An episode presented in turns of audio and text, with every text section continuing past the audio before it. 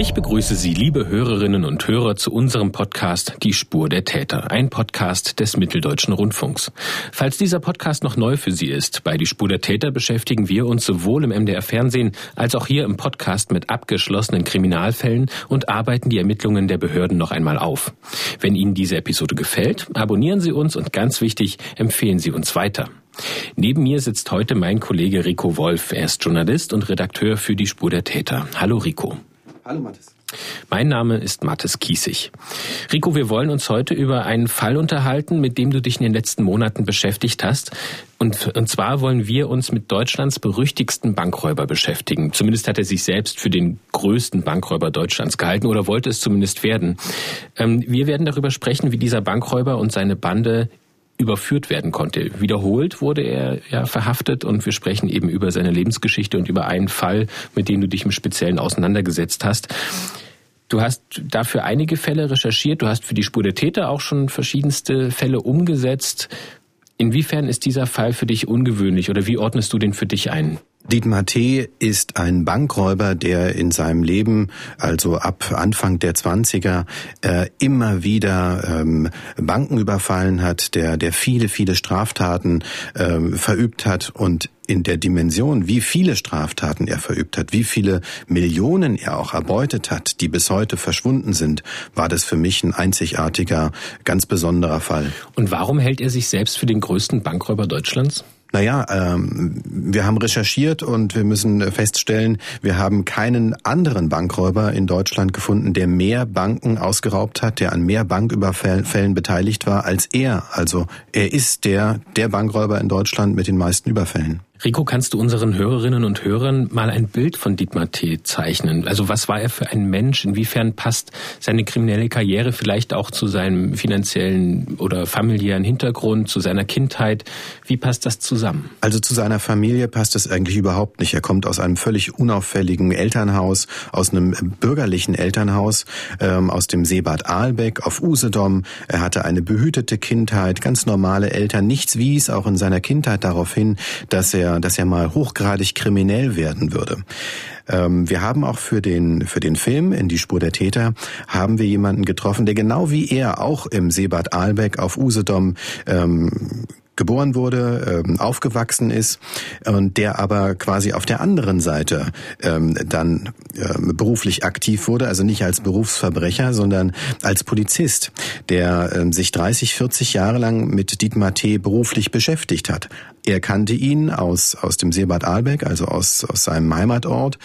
Und äh, die beiden wohnten gar nicht so weit, Seebad Aalbeck ist ja nicht groß, die wohnten gar nicht so weit entfernt voneinander. Dietmar T. war ja in seinem Leben selten auf freiem Fuß. Also die Kindheit hat er da verbracht, aber später war er immer nur für kurze Zeit wieder dann äh, im, im Seebad Aalbeck und man, man konnte ihn erleben. Da haben die sich dann gegrüßt und äh, später hat dieser Polizist, der heißt Siegfried Lauterbach, der hat dann nach ihm gefahndet und hat ihn deutschlandweit gesucht. Ähm, Siegfried Lauterbach hat mir dann auch erzählt, dass Dietmar T. in seiner Kindheit enorme gesundheitliche Probleme hatte. Er war schon seit frühester Kindheit krank, hatte eine Rachitis. Das hat sich dann auf die letztlich auf die äh, Wirbelsäule ausgewirkt und das Einzige, was er nicht machen durfte, war Sport bis zu seinem 14. Lebensjahr. Rachitis ganz kurz zur Erklärung, das ist eine Knochenkrankheit, ausgelöst eigentlich durch Vitamin D-Mangel, war früher noch häufiger verbreitet. Heute bekommen die Kleinkinder ja durchaus Vitamin D-Unterstützung in den ersten Lebensmonaten. Diese Krankheit hat viele Symptome, auffällig sind aber besonders deformierte Knochen der Beine und der Handgelenke. Grundsätzlich ist die aber therapiebar. Ähm, wie war das denn bei Dietmar T.? Also als Kind musste er in einem Gipsbett liegen. Er konnte sich kaum bewegen. Er war vom, vom Sport permanent befreit in der Schule. Ähm, dann wurde er aber, als er so 12, 13, 14 war, war er dann gesund, dann war das überstanden und dann konnte er plötzlich Sport treiben. Und womit überhaupt niemand gerechnet hatte, äh, Dietmar T. wurde, wurde Leistungssportler. Er war ein enorm schneller Läufer. Er sprang quasi aus diesem Gipsbett, in dem er vorher liegen musste, heraus und, und rannte los. Er war 100 Meter Läufer und äh, war da sehr erfolgreich.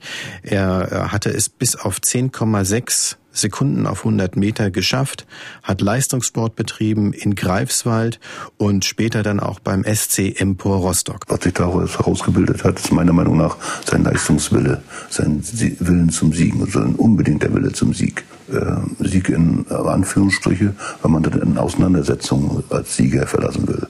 Ja, in Auseinandersetzungen zum Beispiel mit den Strafverfolgungsorganen. Wer ist der Bessere? Ist er der Bessere oder sind wir besser? Also er war, ähm, er hatte durchschnittliche Leistungen in der Schule. Da fiel das nicht großartig auf. Er hätte sicherlich mehr aus seinem Leben machen können, wenn er sich in der Schule mehr angestrengt hätte. Woran es liegt, kann man jetzt so viele Jahre äh, später nicht nicht mehr äh, nicht mehr sagen. Ähm, später hat man sein IQ mal gemessen, 124. Das ist ähm, ein guter Durchschnitt, ja, aber eben im Unterschied zu viel andre, vielen anderen Kriminellen war er schon eher ein Schlauer und hätte mit, mit seiner Intelligenz eigentlich auch was Positives anfangen können. Ja. Dietmar T. Ähm, ist dann auf die schiefe Bahn geraten, als er, da lebte er noch in, in Rostock, ähm, als er beim SCM Rostock Leistungssport trainierte. Ähm, ich habe seinen, seinen Trainer habe ich kennengelernt und habe mich mit seinem Trainer, mit seinem damaligen Trainer unterhalten. Und auch der sagte mir, er war ganz unauffällig er fiel nicht irgendwie dadurch auf, dass er, ähm, dass er besonders vorlaut gewesen wäre oder sich nicht an Regeln gehalten hätte, was man vielleicht erwarten könnte von, von einem späteren Berufsverbrecher. Das Einzige, was er sagte, naja, wenn es immer daran ging, dass man mal einen Wettkampf zu bestreiten hatte am, am Wochenende, dann war es schwierig für Dietmar T. Dann hatte er immer irgendwie einen Geburtstag oder konnte nicht und so. Das, das hat ihn gewundert. Dietmar T. war zwar Leistungssportler, aber man musste in der DDR, man, es gab keine Profisportler. Er musste also einen Beruf ausüben.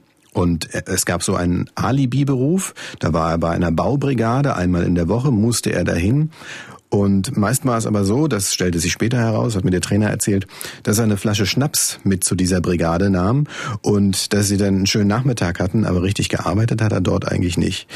Ähm, während dieser Zeit, als das dann mit dem Leistungssport, man muss sagen, 10,6 äh, war eine gute Zeit, aber es, es, er war noch weit davon entfernt, jetzt an Weltmeister- oder Europameisterschaften teilzunehmen.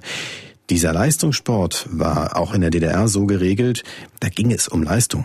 Und äh, wenn man eine bestimmte Leistung nicht erbracht hat und wenn Europameisterschaften und Weltmeisterschaften, wenn daraus nichts wurde, dann hat man in diesen Sportler auch nicht weiter investiert. Da galt wirklich ein Leistungsprinzip. Er war dann auch gesundheitlich, hatte er mit dem Knie und mit dem Knöchel Probleme, war dann bei einem speziellen Arzt auf Rügen, das brachte aber auch nichts. Sie konnten ihn nicht weiter verbessern. 10,6 war seine Spitzenleistung, mehr ging nicht. Dann hat man ihn also weniger, hat man sich im Training weniger um ihn gekümmert und es ergaben sich dann vielleicht Freiräume für ihn. Vielleicht war es auch so, er bekam weniger Aufmerksamkeit. Er bekam dann jedenfalls die Aufmerksamkeit einer, einer Frau, ja, einer Freundin. Und vielleicht ist er äh, letztlich durch diese Frau auf die schiefe Bahn geraten. Er lernte dort eine Freundin kennen, äh, ließ in den Leistungen nach, in sportlichen Leistungen und ähm, ähm, ja, hörte beim SC Empo auf zu trainieren und war dann mit dieser Freundin zusammen und mit der beging er dann auch ja, recht Straftaten. Seine allererste Straftat war ein Einbruch in ein Pkw. Damit ging's los. In den Pkw wurde eingebrochen und er stahl ein Autoradio und Lautsprecher. Ja, ob das jetzt, äh, ob die Freundin ihn dazu angestiftet hat, ob die gesagt hat, hier mach du das mal, brich mal hier auf und ich will die haben, das weiß man nicht. Ja? Die Idee kann auch durchaus von ihm gestammt haben. Ähm, dann ging es Schlag auf Schlag. Da war er einmal drin, merkte, das funktioniert eigentlich ganz gut. Er hatte ja, er hatte zwar eine Ausbildung als Schweißer, aber so regelmäßiges Arbeiten schien nicht sein Ding gewesen zu sein. Und nach dem Leistungssport stand ihm das bevor. In einem, in einem ganz normalen Baubetrieb in der DDR, da oben in ja, entweder auf Usedom oder in der Nähe von Rostock. Das war nicht so sein Ding. Und dann fing er an, äh, weiter Diebstähle zu begehen. Da hat er zum Beispiel Leergut aus einer Brauerei gestohlen. Und zwar recht viel. Das war Leergut im Werte von 3000 Mark der DDR. Wer sich noch daran erinnert, wie viel man bekam für eine Pfandflasche und so, das, das waren also Kisten, palettenweise muss er dieses Leergut gestohlen haben und dann abgegeben haben. Und 3000 Mark der DDR bei einem Durchschnittslohn monatlich netto von vielleicht 600, 700 Mark, dann ähm, das hat schon eine Weile gehalten. Das waren durchaus äh, Werte. Ähm, dann hat er noch ein Fernglas gestohlen, dann hat er erste Raubstraftaten begangen, dann hat er in Warenhäuser eingebrochen, ähm, in Koserow auf, auf Usedom hat er dann einen Raub äh, begangen und, und dann wurde er zum ersten Mal verhaftet und auch verurteilt zu vier Jahren Haft. Das war 1977, glaube ich, ne? 1977 war das ja. Am 7. Oktober 1979 wird dann der 30. Jahrestag der DDR als großes Jubiläum gefeiert. Zu diesem Anlass gibt es eine große Amnestie für Strafgefangene und davon profitiert auch Dietmar T. Er wird vorzeitig aus der Haft entlassen. Aber wenn wir jetzt mit über ihn als Bankräuber sprechen, ist eigentlich schon absehbar, diese erste Haft hat jetzt nicht wirklich ein Umdenken bei ihm befordert, oder? Das hat mich ehrlich gesagt auch gewundert. Also die, die Haftstrafen in der DDR und die Situation eines Häftlings in der DDR in einem Gefängnis, das ist äh, mit heute natürlich nicht mehr zu vergleichen. Das, das war eine harte Zeit eigentlich. Und wer da einmal drin war, sollte geläutert sein und da nicht wieder hinwollen. Aber später stellte man ja auch fest, auch Gutachten stellten fest, dass Dietmar T. ein Berufsverbrecher ist, dass er, dass er Verbrechen begehen muss. Und er fing dann auch gleich äh, unmittelbar danach wieder an, indem er Einbrüche bei Urlaubern beging. Also auf eine ganz gewitzte, spezielle Methode bei Urlaubern. Zusammen mit seinem Mittäter.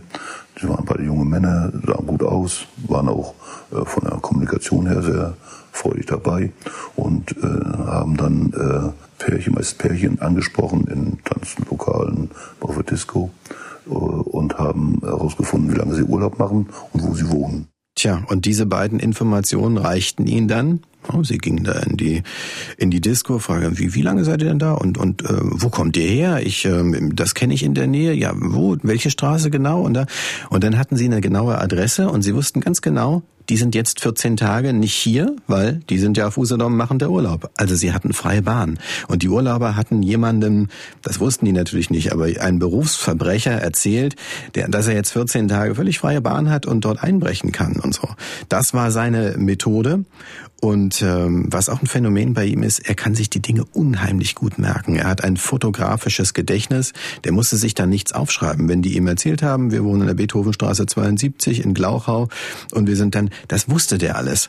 Und die sind unmittelbar nach diesen Gesprächen losgefahren, also er und, und sein Komplize, und haben denen dann die Bude ausgeräumt. Und äh, um nicht mit diesen Diebstählen in Verbindung gebracht zu werden um auch ähm, das Diebesgut erhalten zu können, weil er hatte ja die Erfahrung gemacht, irgendwann werde ich wieder gefasst, dann gehe ich ins Gefängnis und er musste seine Beute sichern. Und da hat er eine Methode, er war ja Schweißer und hat sich Metallkisten geschweißt und diese Metallkisten, da hat er die Beute reingepackt und hat diese Metallkisten in die Boddengewässer Usedoms an, an Stellen versenkt, die nur er kannte. Und er wusste ganz genau, wo die sind. Er konnte die dann danach bestimmen und da waren sie sicher vor sämtlichen Komplizen, da waren sie sicher vor der, vor der Polizei. Und so hat er das versteckt und so hat man nie was bei ihm gefunden. Es waren ja später, es sind ja heute noch Millionen verschwunden, ähm, wo keiner weiß, wo die sind, weil er sie eben versteckt hat. Die sind ja noch da, sind ja nicht weg. Denn er hat ein fotografisches Gedächtnis. Also den er einmal gesehen hat, an den erinnert er sich auch. Und dieses fotografische Gedächtnis ist ja durchaus auch ein Problem für die Polizei, weil wenn sie ihn irgendwie beobachtet haben, dann wusste er natürlich auch, okay, das ist vielleicht ein Polizist, irgendwie ein Beamter. Ja, das war äh, vor allen Dingen später ein großes Problem. Ähm, Siegfried Lauterbach und, und die anderen Ermittler haben mir erzählt, ähm, die mussten natürlich immer wieder mit den, mit den gleichen Polizisten auch zusammenarbeiten, die ihn dann überwacht haben. Und die kannte er schon. Die kannte er nicht nach dem zweiten oder dritten Mal, sondern die kannte er bereits nach dem ersten Mal.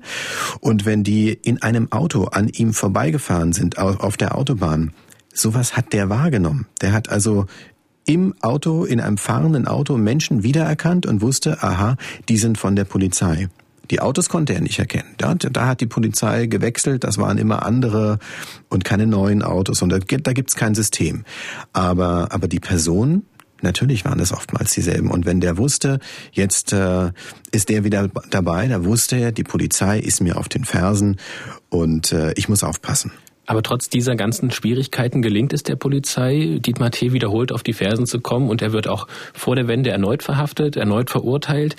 Und nach der Wende geht es dann ja auch einfach so weiter. Also Inwiefern kann man sagen, dass diese gesamten Haftstrafen nicht nur keine Läuterung gebracht haben, sondern vielleicht sogar genau das Gegenteil von dem bewirkt haben? Also zum einen liegt es an seiner Persönlichkeit. Er muss Straftaten begehen. Es ist ja, ähm, wenn man sich das genau überlegt, äh, völliger Wahnsinn. Wissend, dass die Polizei einen beobachtet, Straftaten zu begehen, das ist ja nur eine Frage der Zeit. Ja, Es war aber für ihn immer so ein, so ein kleiner Wettkampf. Ähm, bin ich besser oder sind die besser? Äh, und da dazwischen bewegte sich das. Im Gefängnis muss man auch sagen, die Zeit hat er genutzt. Das war praktisch eine Weiterbildungsstätte, würde ich für ihn sagen. Er hat praktisch die Zeit genutzt, äh, die Fehler aus dem, was ihm vorlag, an Urteilen oder anderen Unterlagen, zu analysieren und zu sagen, da habe ich was falsch gemacht und da habe ich was falsch gemacht. Und das muss ich beim nächsten Mal abstellen. Warum hat, mich, warum hat mich die Polizei beim letzten Banküberfall bekommen? Weil ich noch keine Posten hatte zum Beispiel. Könnte man denken, da da so geschlussfolgert hat, denn zunächst hat er die Banküberfälle ohne Posten gemacht. Und dann in der späteren Zeit, in den 90er Jahren, hat er sie grundsätzlich mit Posten gemacht. Wir haben jetzt schon häufiger über die Persönlichkeit von Dietmar T. gesprochen. Siegfried Lauterbach fasst die Persönlichkeit von Dietmar T. und seinen Charakter folgendermaßen zusammen. Er hat eine, äh, ist aus seiner Persönlichkeit heraus äh, gewillt, Straftaten zu begehen. Und er wird abschließend als Berufsverbrecher äh, bezeichnet, der bei nächster Gelegenheit eine weitere Straftat begehen wird. In den 90er Jahren nach der Wende werden die Straftaten schwerwiegender. Er raubt ähm, eine ganze Reihe von Banken und Tresoren aus und er kommt seinem Ziel, Deutschlands größter Bankräuber zu werden, immer näher. Welche Dimensionen hatte denn diese Serie in den 90er Jahren? Also es waren sowohl Banküberfälle als auch Einbruchsdiebstähle, muss man sagen. Die Situation war ja nach der Wende nach 1990 in, an, der, an der Ostseeküste so, dass äh, neue Banken entstanden sind. In vielen kleineren Orten ähm, gab es plötzlich eine Raiffeisenbank. Das waren, anders als heute, keine, keine festen Gebäude. Manchmal waren diese Raiffeisenbanken in Wohnhäusern, in, Keller, in Kellern von, von Wohnhäusern. Da stand dann eine Bankmitarbeiterin und neben ihr war ein großer Tresor zur Auszahlung von Bargeld. Diese Situation, diese neu entstandene Situation mit mangelnden Sicherheitsvorkehrungen, ja, es war ja quasi, es war relativ einfach für ihn. Die hat er ausgenutzt und sie haben also er und eine Bande, also er hatte Mittäter, wechselnde Mittäter, das waren bis zu 40 Mittäter, ja, die er hatte. Mit denen zusammen hat er diese diese Banken entweder entweder ist er nachts gekommen, ist dort eingebrochen, hat mit einer Art Seilwinde, da haben sie die Tresore festgemacht und haben dann mit der Seilwinde die Tresore rausgezogen aus diesen Banken, irgendwo geöffnet, das Geld rausgenommen und die Tresore in in die Gewässer der der Umgebung in die Ostsee geworfen. Da liegen noch noch einige äh, auf dem Grund. Und da haben sie knapp 10 Millionen äh, Mark erbeutet in den 90er Jahren. Zunächst wurde die Bank äh, ausgekundschaftet aufgrund ihrer Lage. Diese Bank muss, muss, muss zwingend nahe der Autobahn sein, in der Nähe ein Waldstück. Die äh, muss im ländlichen Raum sein. Und die Bank hat, muss eine gewisse Entfernung zur nächsten Polizeidienststelle haben. Äh, die Bank äh, darf nicht so groß sein und sollte maximal vier Angestellte, zwei bis vier Angestellte haben. Äh, die, es muss einen möglichen Fluchtweg geben und äh, die, äh, ja, die, die äh, Kundenfrequentierung muss gering sein. Nach diesen Vorgehensmustern hat Dietmar T. sich die Banken ausgesucht, hat da auch teilweise sehr große Coups gelandet. Also beispielsweise hat er die ähm, Sparkasse von Lüchen überfallen und hat dort knapp 600.000 Mark damals erbeutet. Aber auch wieder die Polizei war ihm auf den Fersen und konnte ihn 1997 erneut festnehmen. Dann hat er eine Haftstrafe von 17 Jahren bekommen. Das ist ja auch eine ganze Menge. Aber auch da gab es jetzt keine Läuterung oder so. Er hat damit auch nicht aufgehört. Nee, das war leider, leider nicht. Das ist erstaunlich, weil es war ja nicht seine erste Haftstrafe, sondern dann schon, ich glaube, seine dritte oder vierte. Er war ja immer wieder, er war nur ganz kurze Zeit jeweils äh, nicht in Haft das schien ihm nichts auszumachen, eingesperrt zu sein und äh, diese, diese Haftbedingungen, weder äh, die Haftbedingungen der DDR noch dann der Bundesrepublik ab 1990, das war offenbar nicht abschreckend für ihn. Nun war es in den 90ern auch so, dass er eine gewisse, einen gewissen Ruhm er, erlangte. Also dass die Medien durchaus diese Serie auch ähm, begleitet haben, die ähm, Boulevardmedien da auch sich ein bisschen eingeschossen haben, ihm Spitznamen gegeben haben. Ähm, hat man herausgefunden, inwieweit ihm das wichtig war, dieser Ruhm? Ich habe ihn selber nicht sprechen können. Ich habe es, äh, muss ich auch sagen, ich habe es nicht nicht versucht. Man muss eben aufpassen, man darf ihn nicht glorifizieren. Er ist ein, ein Verbrecher, ja. Ähm, er hat äh, Banken ausgeraubt. Das hat er so getan, indem er ähm, mit Pistolen Bankangestellte ähm, erpresst hat, Geld erpresst hat, dass er sie bedroht hat. Das äh, ist für die Bankangestellten äh, ein ganz, ganz schreckliches, lebensveränderndes Ereignis. Ja, das sitzt bei vielen, die das erlebt haben, ganz, ganz tief. Die gehen in Therapie, die können manchmal ihr Leben lang nicht wieder in einer Bank arbeiten. Also man darf ihn nicht äh, glorifizieren. Boulevardmedien äh, machen das natürlich schnell. Man kennt den äh, Kaufhauserpresser Dagobert, bei dem das vielleicht so ähnlich war. Ähm, bei ihm war es so, er bekam Spitznamen, zum Beispiel äh, Zatopek war ein Spitzname von ihm, äh, benannt nach dem, nach dem tschechoslowakischen Läufer Emile Zatopek, weil er ja auch äh, Läufer eben war. Ne? Er hat übrigens auch in, in, in den Haftanstalten jeweils Sport betrieben. Also er hat sich durchaus fit gehalten. Ein anderer, ein anderer Spitzname war Alibaba und die 40 Räuber weil er eben 40, mehr als 40, ungefähr 40 Komplizen jeweils wechselnd hatte. Äh, darum Alibaba und äh, die 40 Räuber. Mittlerweile sind wir im Jahr 2008. Wir haben uns bisher mit der Person Dietmar T. und seiner schon fast 30-jährigen kriminellen Karriere beschäftigt. Viele Jahre davon hat er im Gefängnis verbracht, darüber haben wir auch schon gesprochen. Und jetzt kommt er erneut vorzeitig aus der Haft. Am 5. Februar 2008 ist das, da wird er entlassen. Was passiert denn in den nächsten Tagen? Wir können es uns ja schon fast denken. Also man müsste ja eigentlich denken, wenn jemand so lange im Gefängnis war, dass er, dass er viele Pläne in Freiheit hat, die, die er, also Dinge, auf die er lange verzichten musste. Aber Dietmar T. kommt am 5. Februar raus aus dem Gefängnis. Unmittelbar danach, am 18. Äh, Februar, ähm, beginnt er die nächste Tat. Ja, er überfällt die Sparkasse in in Schmiedefeld wieder mit Komplizen. Es vergehen also ungefähr zwei Wochen, zwei Wochen zwischen Entlassungstag und der nächste Banküberfall. Das ist das ist nicht viel Zeit. Und schon begeht er wieder eine Straftat, wo er ja damit rechnen muss, auch äh, wieder ins Gefängnis äh, zu müssen deswegen. Also kann man davon ausgehen, dass diese Tat auch schon im Gefängnis geplant wurde, weil diese zwei Wochen der Vorbereitung ja wirklich eine kurze Zeit sind, wenn man auch bedenkt, wie ausführlich er eigentlich solche Taten vorbereitet. Wie das dann genau ablaufen soll, weiß ich ehrlich gesagt nicht. Die Kommunikationsmöglichkeiten sind ja durchaus eingeschränkt im Gefängnis. Ja? Ähm, natürlich kann er, kann er Besuch empfangen und er kann äh, kodiert äh, über Schmiedefeld und einen nächsten Urlaub sprechen und in 14 Tagen und dass es da im Zentrum ein, ein, interessante, äh, ein interessantes Gebäude gibt und so. Natürlich, wahrscheinlich war es so, dass er schon im Vorfeld, schon in seiner Haftzeit das, das geplant hatte. Er hat ja auch, äh, muss man sagen, auch bei den ähm, Überfällen, die dann kamen, hat er alte Methoden verwendet und er hat teilweise eben auch äh, Banken, die er schon vorher ausgekundschaftet hatte, in den 90er Jahren. Die hat er geschaut, gibt es die noch? Sind die da noch? Ist die Situation etwa ähnlich? Und dann hat er es nach seiner Methode, die er schon, die er jetzt im Gefängnis dann nochmal effektiviert hatte, nach, den, nach dieser Methode hat er die dann überfallen. Dieser Überfall in, auf die Sparkasse in Schmiedefeld ist ähm, der Überfall, der in deinem Film für die Spur der Täter auch ein bisschen im Mittelpunkt steht. Wie ist Dietmar T. denn bei diesem Überfall vorgegangen? Also sie waren insgesamt zu fünft. Das war immer so. Dietmar T. war niemand, der, der alleine Banken überfallen hat, weil er genau wusste, was er tat. Viele Bankräuber, die meisten, überfallen eine Bank allein.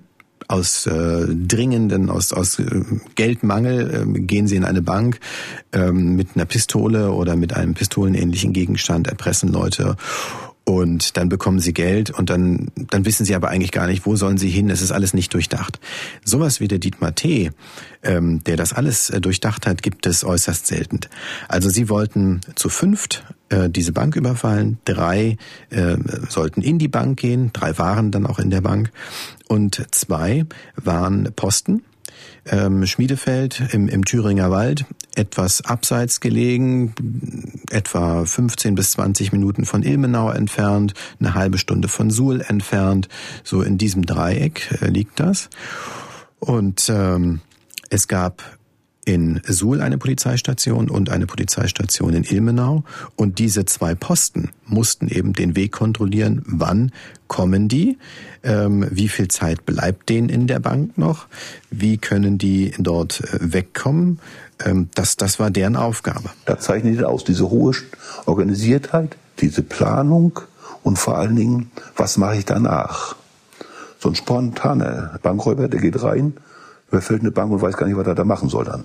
Bis zur letzten Nuance hat er das vorgeplant. Wo verbleibe ich? Wo übernachte ich danach? Wie lange muss ich da bleiben? Das hat er durchdacht. Und dann macht ihn so besonders. Wie hatte er denn vor, aus der Bank dann wieder rauszukommen? Also hier war es so, Sie haben eine, eine Bankangestellte, ähm, der haben Sie den, den Schlüssel erpresst. Also sie hat ihren, ihren eigenen Autoschlüssel rausgegeben und mit ihrem Auto sind Sie dann vom Tatort geflohen.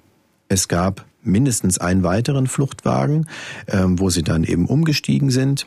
Sie waren ja zu fünft, wahrscheinlich waren es sogar zwei Fluchtwagen. Ähm, und ähm, Dietmar T. war auch derjenige, der, der, der häufig äh, die Bedrohung in der Bank übernommen hat. Nicht immer. Man muss sagen, Dietmar T. hat eine Besonderheit, er, er stottert. Und in der Bank hat niemand gestottert. Das war ähm, für die für die Ermittler damals war das ein Indiz dafür. Vielleicht ist er es doch nicht oder er ist nur beteiligt oder er war nicht vor Ort.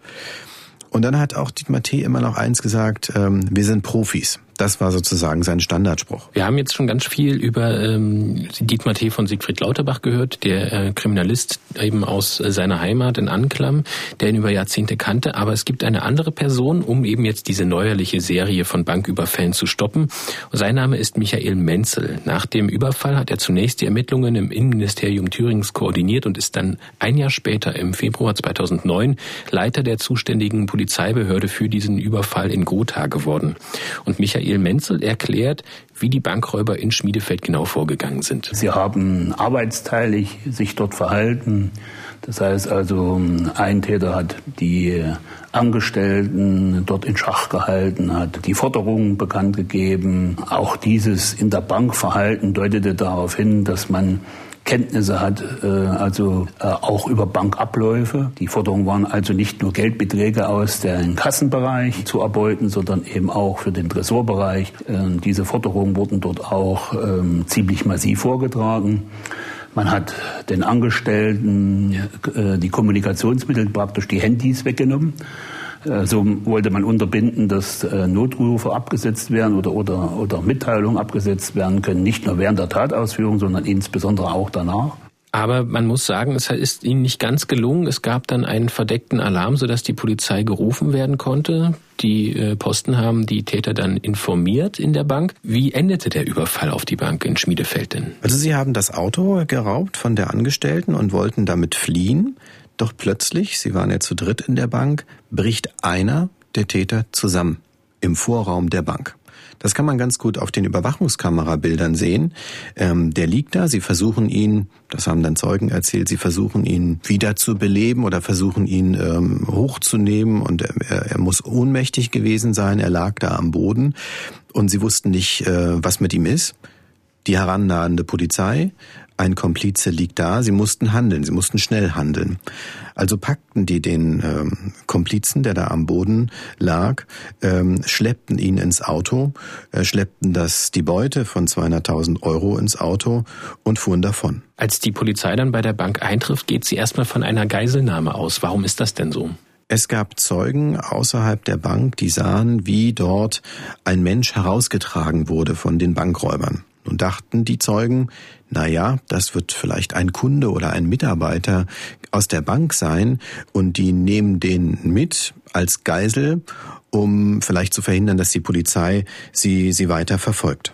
Du hast ja schon davon gesprochen, welche traumatische Erlebnisse das für die Bankangestellten und für die Menschen in der Bank ist, aber auch für die Zeugen, die so etwas mitbekommen, ist das ja auch ein sehr schwerwiegendes Erlebnis. Das war damals unter anderem auch ein zwölfjähriger Junge. Weißt du, wie es dem heute geht? Dem geht es äh, heute gut. Aber damit hatte, damals hatte der natürlich mit, mit dem, was er gesehen hat, zu kämpfen. Also er, er war zwölf Jahre alt, er konnte noch die Situation noch nicht so richtig einschätzen, aber er wusste, zumal in Schmiedefeld, ja, einem Wintersportort, einer, einer Idylle. Das, da, da passiert sowas normalerweise nicht. Sowas kannte der vielleicht aus dem Fernsehen. Und er sah nun Bankräuber, er sah eine aggressive, aufgeladene Stimmung, er sah einen Menschen, der da rausgeschleppt wurde. Der Junge hatte Angst.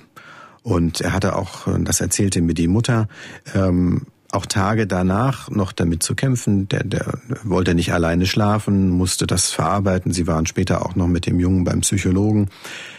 Das ist ja jetzt alles viele Jahre her. Ähm, inzwischen geht's ihm sehr gut und äh, nur damals hatte er damit zu kämpfen. Aber nach wie vor ist dieser Überfall bei den Menschen in Schmiedefeld durchaus noch im Bewusstsein. Also das haben die nicht vergessen. Das kennt jeder in Schmiedefeld natürlich, weil sowas findet dort normalerweise nicht statt. Das ist ein ganz, ganz friedlicher Ort. Man ist auch sofort, wenn man dort, wenn man dort dreht kommen Menschen, fragen, was machen Sie, wofür ist das? Sind sehr, sehr freundliche Menschen. Es waren tolle Begegnungen. Viele haben uns was erzählt, wie sie das damals erlebt haben. Es ist ja nun auch schon eine Weile her. Aber ähm, das war ungewöhnlich für den Ort. Insofern ähm, wird da immer noch drüber gesprochen auch. Die Polizei findet bei den allerersten Ermittlungen dann heraus, dass die Räuber in Richtung Suhl geflüchtet sind. Und Tage später entdecken sie dann das gestohlene Fluchtfahrzeug der Bankangestellten. Wo entdecken sie das und was können sie da herausfinden? Das Fahrzeug steht äh, auf einem Waldweg und im Fahrzeug finden sie eine Brille und einen Handschuh. Insbesondere die Brille ist dann für die weiteren Ermittlungen von Bedeutung, weil an dieser Brille finden Sie DNA-Anhaftungen. Also haben Sie eine Spur zu vermutlich einem Täter. Ja, weil er davon auszugehen ist, dass in dem Fluchtwagen waren die Täter und die Brille gehörte nicht der Bankeigentümerin, äh, der, der Bankangestellten, der Eigentümerin des Autos, sondern es musste vermutlich muss die Brille von einem der Täter sein. Der Ort dieses Fluchtwagens, wo dieser Fluchtwagen auf dem Waldweg gefunden wurde, der wurde auch nicht ganz zufällig ausgewählt von den ähm, von den Bankräubern, sondern die haben sich etwas dabei gedacht, das Fahrzeug dort stehen zu lassen, beziehungsweise der Ort war für Sie für eine andere, für eine andere Funktion noch wichtig? Man hat äh, geschaut, dass die Örtlichkeit so liegt, dass man in nahegelegene Wälder äh, verschwinden kann. Man hat äh, Erddepots äh, angelegt, um eben äh, auf der Flucht oder auf der Zufahrt, falls man in eine Kontrolle kommt, äh, de facto keine äh, Gegenstände bei sich zu führen, die auf eine mögliche Tat äh, hindeuten. Man hat ähm, nach der Tat ähm, sich der Bekleidung entledigt. Dietmar T. hat die Vorgehensweisen der Polizei ganz genau studiert. Darüber haben wir schon gesprochen. Wie agiert die Polizei? Warum wurde er wie verhaftet? und kannte die Abläufe und Handlungsmuster der Polizei. Außerdem hat er über die Jahre sehr viel Erfahrung gesammelt. Er wusste also, was er tun musste, um nach dem Überfall erfolgreich unterzutauchen.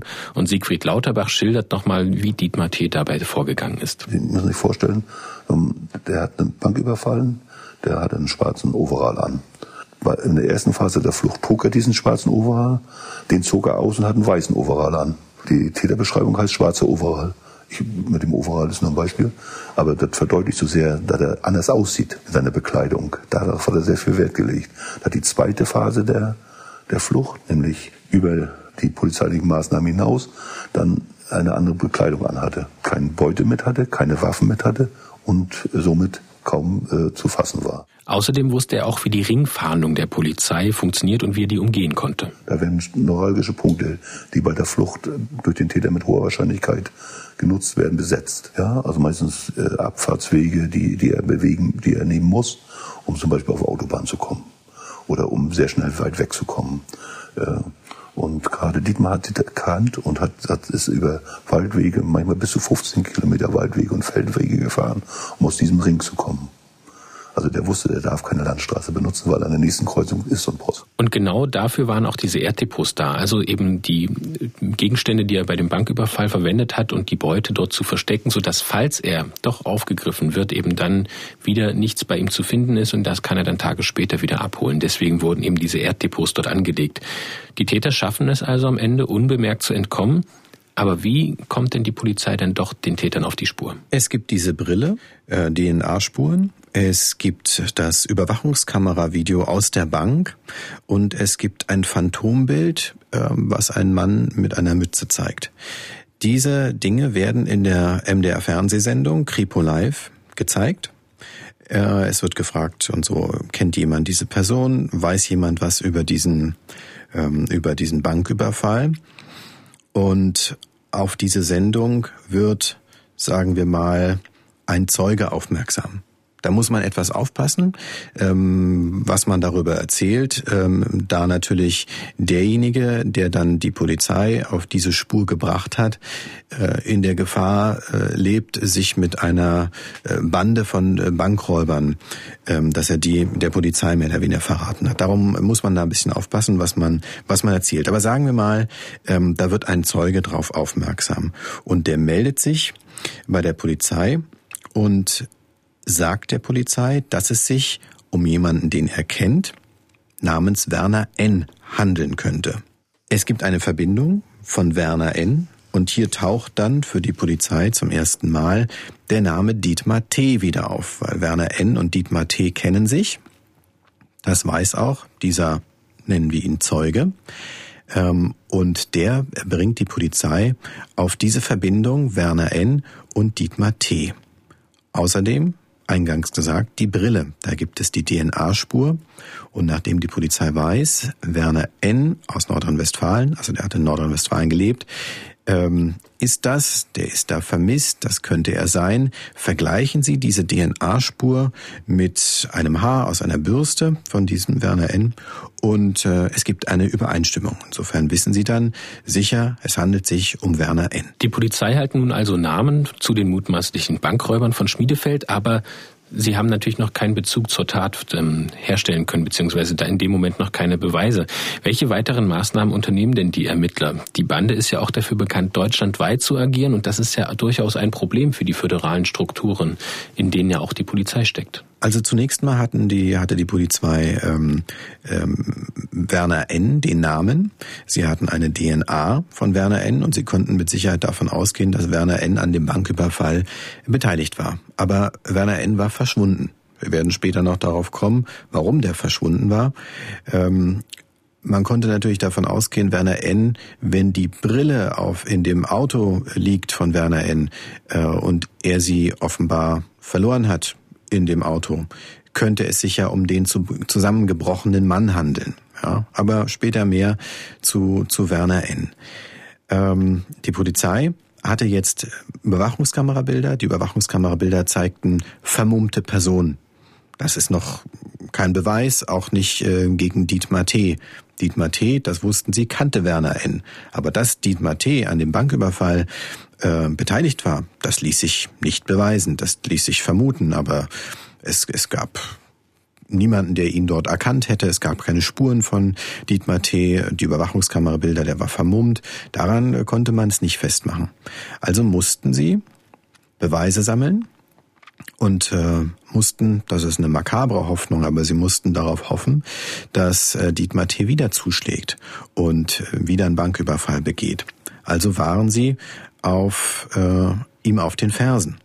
Ja. Es wird dann in Gotha die AG Trio gebildet. Das ist also nach dem Trio von den ähm, drei Personen, die in der Bank waren, der Name. Was ist das Ziel dieser Arbeitsgruppe Trio und wie geht die jetzt weiter vor? Hier wird das wichtig, was du angedeutet hast, dass eben verschiedene Bundesländer jetzt nach dieser Bankräuberbande fahndeten. Wenn diese Bankräuberbande, die waren in Thüringen aktiv, ähm, man konnte davon ausgehen, beim nächsten Mal sind sie vielleicht in einem anderen Bundesland aktiv. Durch die föderalen Strukturen ist es nicht so, dass so viele Informationen permanent ausgetauscht werden, weil es passiert ja nicht nur ein Banküberfall in Deutschland, sondern es sind mehrere und diese Bande hat auch jeweils die Banküberfälle anders aussehen lassen. Die haben äh, beim Banküberfall in Schmiedefeld hatten sie solche schwarzen Sturmhauben auf.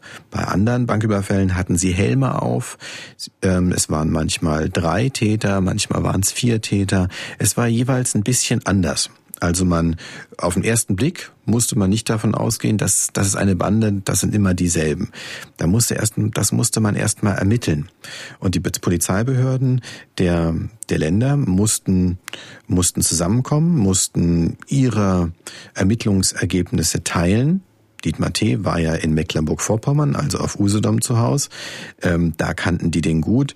In Thüringen kannten die den noch nicht so gut. Da wussten die nur, wahrscheinlich war der an einem Banküberfall in Schmiedefeld beteiligt. Mehr wussten sie noch nicht.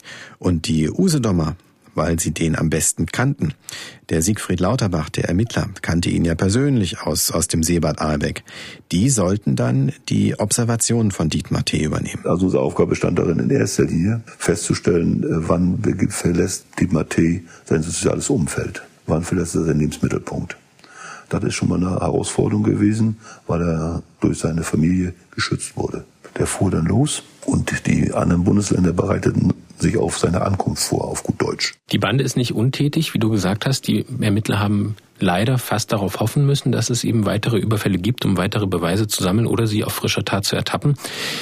Ähm, Dietmar T. gelingt es, immer mal wieder trotz Observation unentdeckt die Wohnung zu verlassen und im Juli 2008 überfällt die Bande eine Sparkasse in Willingen in Hessen und erbeutet dort 120.000 Euro.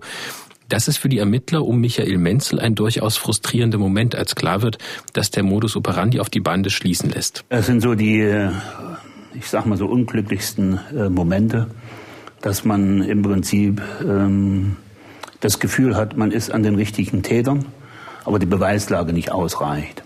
Und man weiß ja, dass äh, gerade diese Tätergruppierung in der Zusammensetzung ja von Gewalt Gebrauch gemacht hat. Im November will die Bande dann eine Bank in Ilmenau in Thüringen überfallen und dabei macht Dietmar T. einen Fehler. Was macht er dort? Nun, die Polizei, das braucht ein bisschen, aber sie überprüfen eben sämtliche, äh, sämtliche Hotels und Pensionen in Thüringen. Es ist ja davon auszugehen, wenn Sie äh, von Dietmar T. als Täter ausgehen, die kommen oben von, von, von der Küste, also aus Usedom, die müssen irgendwo übernachten, die müssen irgendwo was essen. Also ähm, überprüfen Sie sämtliche Übernachtungsmöglichkeiten und Sie finden in einem Hotelzimmer eine Unterhose mit einer DNA-Spur. Ähm, nun haben Sie zumindest mal ein Indiz dafür, dass Dietmar T. vor Ort war und zu dieser Bande gehörte, die äh, in Ilmenau eine Bank überfallen wollte.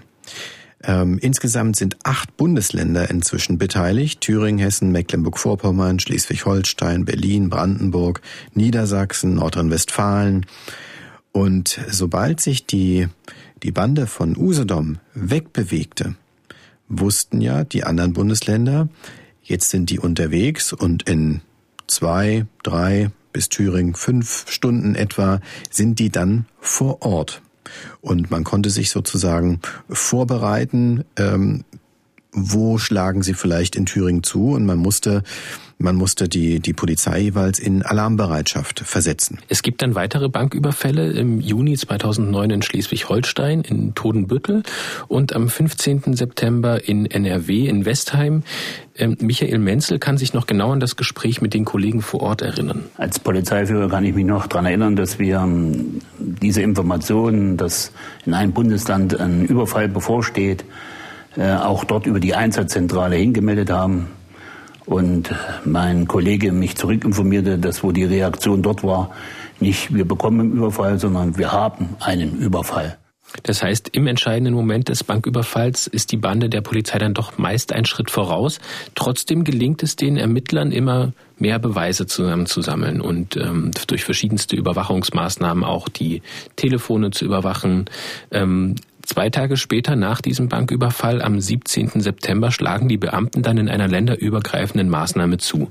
Wie kam es denn dann zu diesen Festnahmen? Naja, man muss leider sagen, dass sie ihnen nicht immer einen Schritt voraus waren, sondern die, die Bankräuber hatten es häufig geschafft, unbemerkt von Usedom aus äh, in ein Bundesland auszuschwärmen ähm, und dort einen Überfall zu begehen. Man muss auch dazu sagen, sie haben nicht immer einen Überfall begangen, sie haben begangen, sie haben auch manchmal einfach nur eine Bank ausgekundschaftet.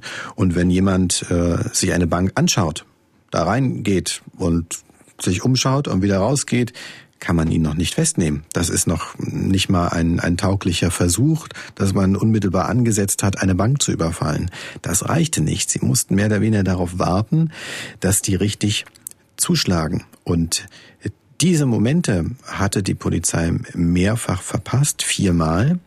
Erst beim fünften Mal gelang es dann, schneller zu sein als Dietmar T., ihm wirklich einen Schritt voraus zu sein und ihn unmittelbar, unmittelbar nach dem Banküberfall noch eben mit der Beute, mit äh, Tatwaffen ähm, zu, zu verhaften.